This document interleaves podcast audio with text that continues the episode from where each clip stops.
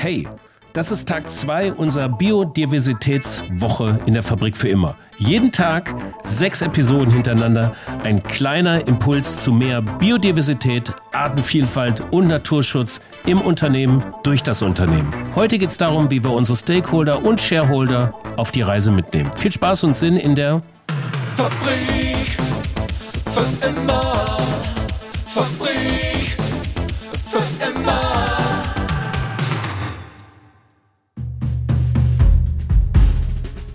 Herzlich willkommen zur Biodiversitätswoche in der Fabrik für immer. Gesponsert von Veganz, der Lebensmittelmarke für veganen Genuss und bewusste Produktvielfalt aus Berlin.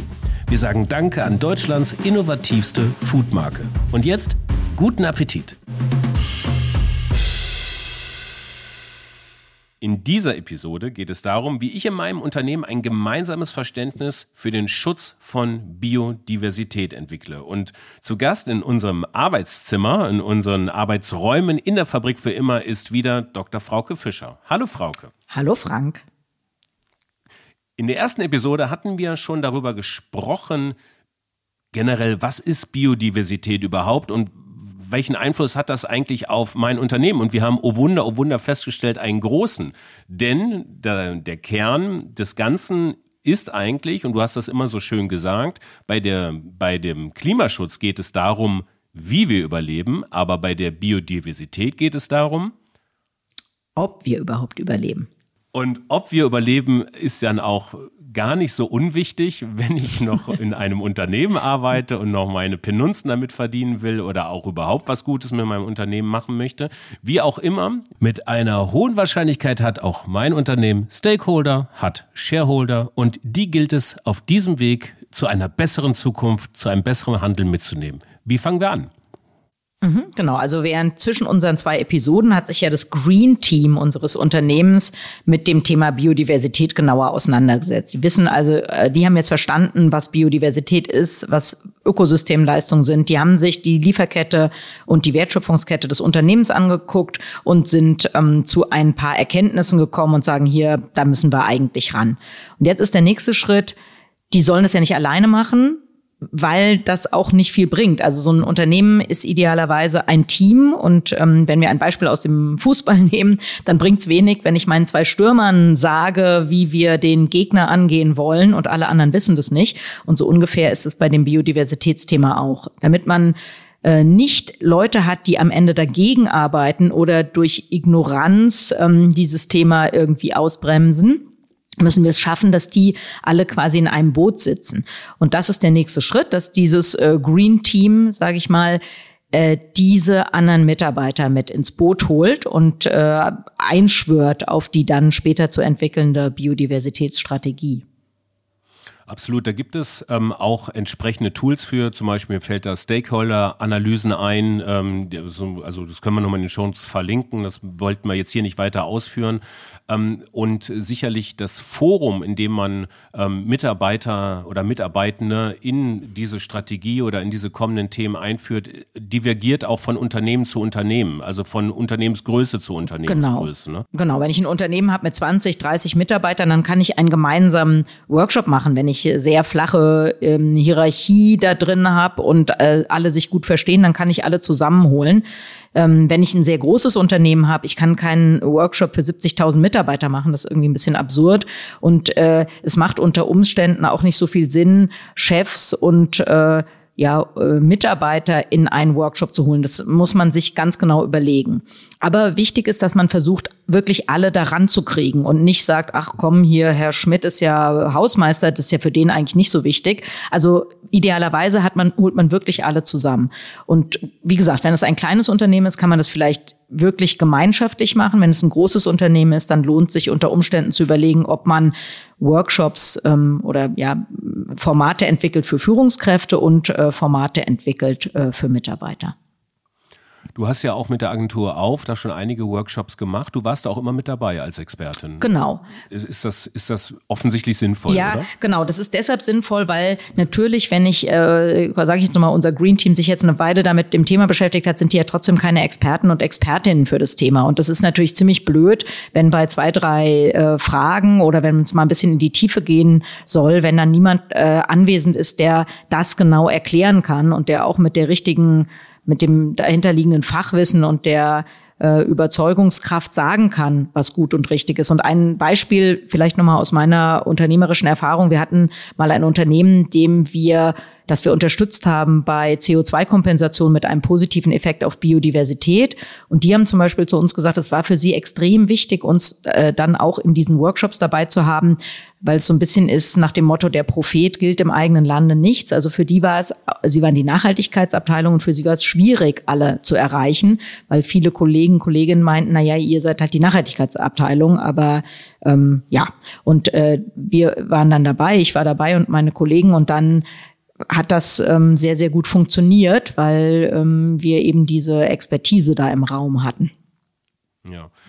Sollte denn ähm, von so einem Workshop jetzt mal ausgehend ähm, die, ähm, wie die Zusammensetzung dieses Workshops möglichst artenreich sein oder zählt da eher die Sortenreihen ein? nee, nee, genau. Also Biodiversität ist wichtig, Vielfalt ist wichtig und Vielfalt ist auch wichtig, wenn man, ähm, wenn man Ergebnisse erzielen will. Lustigerweise gibt es auch ja auch viele Untersuchungen, die zeigen, dass Menschen immer gerne welche einstellen, die ihnen irgendwie sehr ähnlich sind, aber man kommt da, glaube ich, dann nicht unbedingt so viel weiter.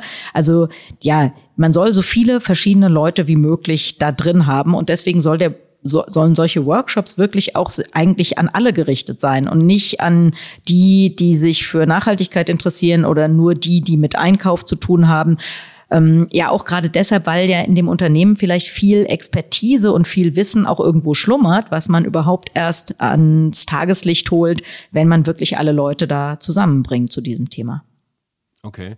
Kannst du da ein Beispiel geben? Was, was hat so deine Erfahrung da gelehrt, dass mhm. mich so ein bisschen bildlicher vorstellen also kann? Also was, was ich sehr häufig sehe, ist, dass wir, ähm, also ein Kollege, mit dem wir ein Büro teilen, der ist zum Beispiel Anlagenbauer, der baut so Chemieanlagen. Das, äh, den hält man jetzt nicht unbedingt für jemanden, der äh, Experte ist äh, oder der sich mit diesem Thema auseinandersetzt. In seinem in seiner Freizeit ist er aber begeisterter Ornithologe und macht sich, weil er unter anderem äh, Plastikfischern Anlagen herstellt, die Plastikfischernetze äh, bauen, sehr sehr viel Gedanken darüber, welche modernen Ansätze es gibt, ähm, diese Problematik von Plastik in in Ozean äh, anzugehen.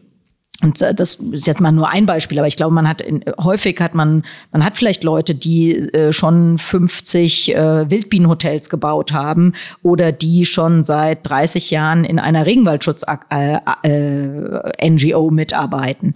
Und das ähm, ja, weiß man ja vielleicht, weiß man ja nicht, wenn man immer nur sieht, was die in ihrer 9-to-5-Arbeit machen. Ja, okay.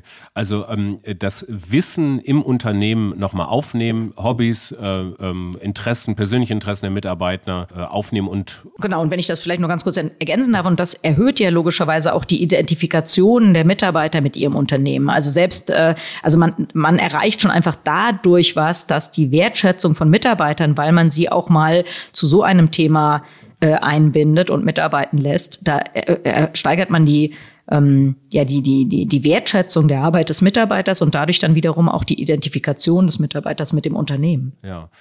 Ähm, was, was würde denn so danach passieren in diesem Fall? Also jetzt haben wir ein paar Workshops gemacht und haben vielleicht noch ein paar schöne ähm, ähm, Hobbys, Interessen der Mitarbeitenden gefunden oder einfach ein paar mehr Erkenntnisse. Du mhm. hast mal auch von so einem Konzept der Wesentlichkeitsmatrix gesprochen, genau. dass man genau. nochmal neu ordnet, ähm, wie man mhm. jetzt weiter vorgeht. Was sind so deine Erfahrungen da? Mhm, genau. Das würde ich nicht, das würde ich gar nicht so weit an, ans Ende setzen. Also ich glaube, ich würde ein, äh, ich würde empfehlen, einen Workshop zu machen, wo dieses Green Team vorstellt, was sie, was sie da machen, wo man äh, externe Expertise einholt, die einem nochmal dieses, diesen größeren Kontext beleuchtet von der Bedeutung von Biodiversität und Ökosystemleistung. Und dann kann man eigentlich direkt in Medias Res gehen und sich angucken, was das Unternehmen macht. Und da könnte man zum Beispiel, wir haben ja in der ersten Folge gehört, Biodiversität ist die Vielfalt des Lebens auf der Ebene von Genen, Arten und Ökosystemen. Und das könnte man sich angucken. Also man könnte ein, eine ja, XY Achsengrafik machen und sich dann angucken, welche Geschäftsfelder, welche Tätigkeiten unter, unseres Unternehmens wirken worauf ein. Also haben die äh, von gar keinem Einfluss bis auf einen sehr starken Einfluss und das könnte man dann einmal sich meinetwegen auf der ähm, äh, Y-Achse angucken beim Thema Ökosysteme und auf der X-Achse beim Thema Population und Arten, also letzten Endes genetische und Artenvielfalt. Und dann ähm, könnte man sich das so ein bisschen angucken. Und da ist natürlich auch wieder klar, dass dazu diese externe Expertise sinnvoll ist, weil ähm, Dinge äh, unter Umständen einen sehr großen Einfluss haben von denen man das nicht denkt. Also ein Beispiel nenne ich mal, das ist äh, Bauxit, das ist der Rohstoff, aus dem man Aluminium macht.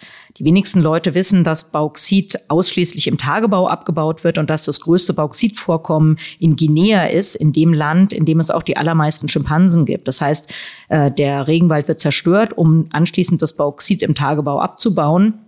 Und deswegen ist Aluminium, alles, was irgendwie damit zu tun hat, ein ganz heißes Biodiversitätsthema. Wenn ich diesen Zusammenhang von Aluminium, Bauxit und Regenwald in Guinea nicht kenne, dann mache ich bei meiner Wesentlichkeitsmatrix, schreibe ich nicht hin, ah, unser Aluminiumthema ist ein ganz, ganz wichtiges Biodiversitätsthema. Und dazu braucht man eben diese Moderation oder diese Unterstützung von externen ähm, ja, Fachleuten. Ja.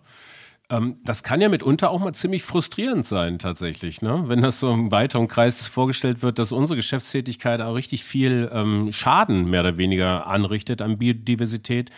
Äh, so aus deiner Erfahrung heraus, also äh, wie gehen die Mitarbeitenden damit um und äh, was passiert mhm. danach mhm. eigentlich? Ja, also ich würde mal sagen, es gibt, äh, natürlich gibt es Geschäftsfelder, also wenn ich ausschließlich Pestizide, Insektizide herstelle, dann habe ich was, was eigentlich nur Biodiversität kaputt macht. Also das ist dann leider, wie du gesagt hast, dann leider sehr, sehr frustrierend. Es gibt interessanterweise Unternehmen, die ähm, sich trotzdem auch aus solchen Feldern, aus solchen Sektoren ganz intensiv mit dem Thema Biodiversität beschäftigen und dann natürlich den Riesenwurf machen und sagen, okay, dann müssen wir unser Kerngeschäft umstricken. Im Großen und Ganzen ist es aber so, dass sehr ist zum Glück ähm, die meisten Unternehmen nicht äh, reine Biodiversitätszerstörer sind, sondern äh, dass es einzelne Aspekte gibt, wo man denkt, nee, das geht hier nicht und die gilt es dann zu bewerten. Also wenn ich zum Beispiel Geschäftstätigkeiten habe, die wirklich zum Ausrotten von Arten führen, das ist ja ein Eingriff, den ich auf gar keinen Fall wieder beheben kann. Menschen können ja keine ausgestorbenen Arten wieder äh, zum Leben erwecken. Dann ist das etwas, wo ich sagen muss, okay, das darf ich dann wirklich in Zukunft nicht mehr machen. Hm. Bei den anderen Geschäftstätigkeiten, die nicht direkt zur Zerstörung von Ökosystemen und zur Ausrottung von Arten führen, da äh, kann ich ja dran drehen, um die biodiversitätsfreundlicher zu machen. Und da ist unsere Erfahrung, dass die ähm, Mitarbeiter in Unternehmen sowas super finden, weil kein Mensch hat Lust, äh, sein, sein, äh, sein Brot mit äh, Zerstörung, Vernichtung von Arten und Zerstörung von Ökosystemen zu verdienen. Das findet keiner gut. Und wenn man äh, den Menschen zeigt, dass durch bestimmte Stellschrauben oder durch bestimmte Änderungen äh, diese negativen Effekte minimiert werden oder dass man im Idealfall sogar positive Effekte erzielt, dann hat man, glaube ich, die Mitarbeiter unbedingt mit im Boot. Also ähm, ist mehr oder weniger, also mein, meine Erfahrung, wenn ich die kurz reingeben darf, ist auch, dass dieses Denken in Bildern sehr, sehr wichtig ist, um emotional auch zum Handeln zu kommen. Und Denken in Bildern durch Projekte, die Sinn machen, ähm, wäre quasi ein erster Schritt, wenn ich das jetzt richtig rausgehört habe.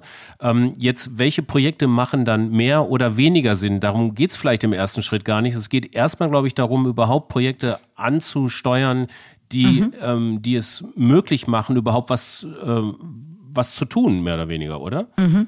Genau, aber ich glaube schon, dass es auch am Anfang, von Anfang an mitgedacht werden sollte, ob das was bringt oder nicht. Also der Claim von der, uns ist ja von der Agentur auf äh, von gut gemeint zu gut gemacht. Und ich glaube, das ist schon wichtig, auch um die äh, Motivation von Mitarbeitern hochzuhalten. Mhm. Also man, äh, es gibt sag ich mal, wenn wir jetzt an so einen Firmenstandort denken, dann kann man anfangen mit so einfachen Sachen wie eben echt so ein Bienenhotel, Wildbienenhotel dahinzustellen oder Nisthilfen für Vögel anzubringen. Da kann man eigentlich ja nichts, da kann man eigentlich nichts falsch machen. Ähm, wenn man Pech hat, ist man in so einem zugepflasterten Industriegebiet, das keine einzige Wildbiene das Wildbienenhotel besucht. Aber ansonsten, also man richtet keinen Schaden an. Während andere Sachen wie zum Beispiel Bäume pflanzen unter Umständen eben negative Effekte hat, auch gerade auf Biodiversität, aber sogar auf Klima. Also wenn ich an eine artenreiche äh, Blühwiese zu einer ähm, Douglasien-Monokultur mache, habe ich super viele Bäume gepflanzt und dann denken die Leute, oh cool, unser, unser Unternehmen hat heute tausend Bäume gepflanzt, aber diese tausend Bäume haben Biodiversität vernichtet und wenn und durch die Bodenbearbeitung womöglich noch CO2 emittiert, was vorher als Kohlenstoff im Boden gebunden war. Also deshalb, äh, ja, es, auch da, also eigentlich ist es super, wenn man sich da, wenn man zumindest mal jemand ranholt, der, der da noch mal ein bisschen drüber guckt oder so einen Workshop eben begleitet, damit man nicht äh, völlig in die falsche Richtung äh, losgaloppiert. Okay, gut. Ähm, also da nochmal zusammengefasst, wie ich in meinem Unternehmen ein gemeinsames Verständnis für den Schutz von Biodiversität entwickle. Nach einer Inventur, die wir in der ersten Episode festgestellt haben, gehen wir jetzt daran, das zu spreaden an die Mitarbeitenden. Das, ein gutes Forum ist dabei Workshops, je nach Unternehmensgröße unterschiedlicher Art. Gerne unter Beteiligung von Expertinnen, die einfach diese Zusammenhänge und die Komplexität des Themas, vielleicht auch Fragestellungen nochmal aufnehmen können. Äh, ganz wichtig in dem Zusammenhang auch ins Unternehmen reinzuhören, in die also in die Interessenlagen der Mitarbeitenden, in die Gedanken und äh, da liegen vielleicht einige verborgene Schätze äh, begraben, die man jetzt wieder, ähm, wieder aufdecken kann und auch der Allgemeinheit, der unternehmerischen Allgemeinheit zur Verfügung stellen kann. Ähm, genau, so ein weiterer Schritt ist, ein Tool wäre eine Wesentlichkeitsmatrix bezogen auf Biodiversität. Und ähm, dann geht's auch vielleicht in einem ersten Schritt schon um ins Tun kommen. Also kleinere Projekte anzustoßen, die äh, schon auch Sinn machen dürfen, wie ich jetzt vorhin falsch äh, angenommen habe. Ja, das darf auf jeden Fall Sinn machen.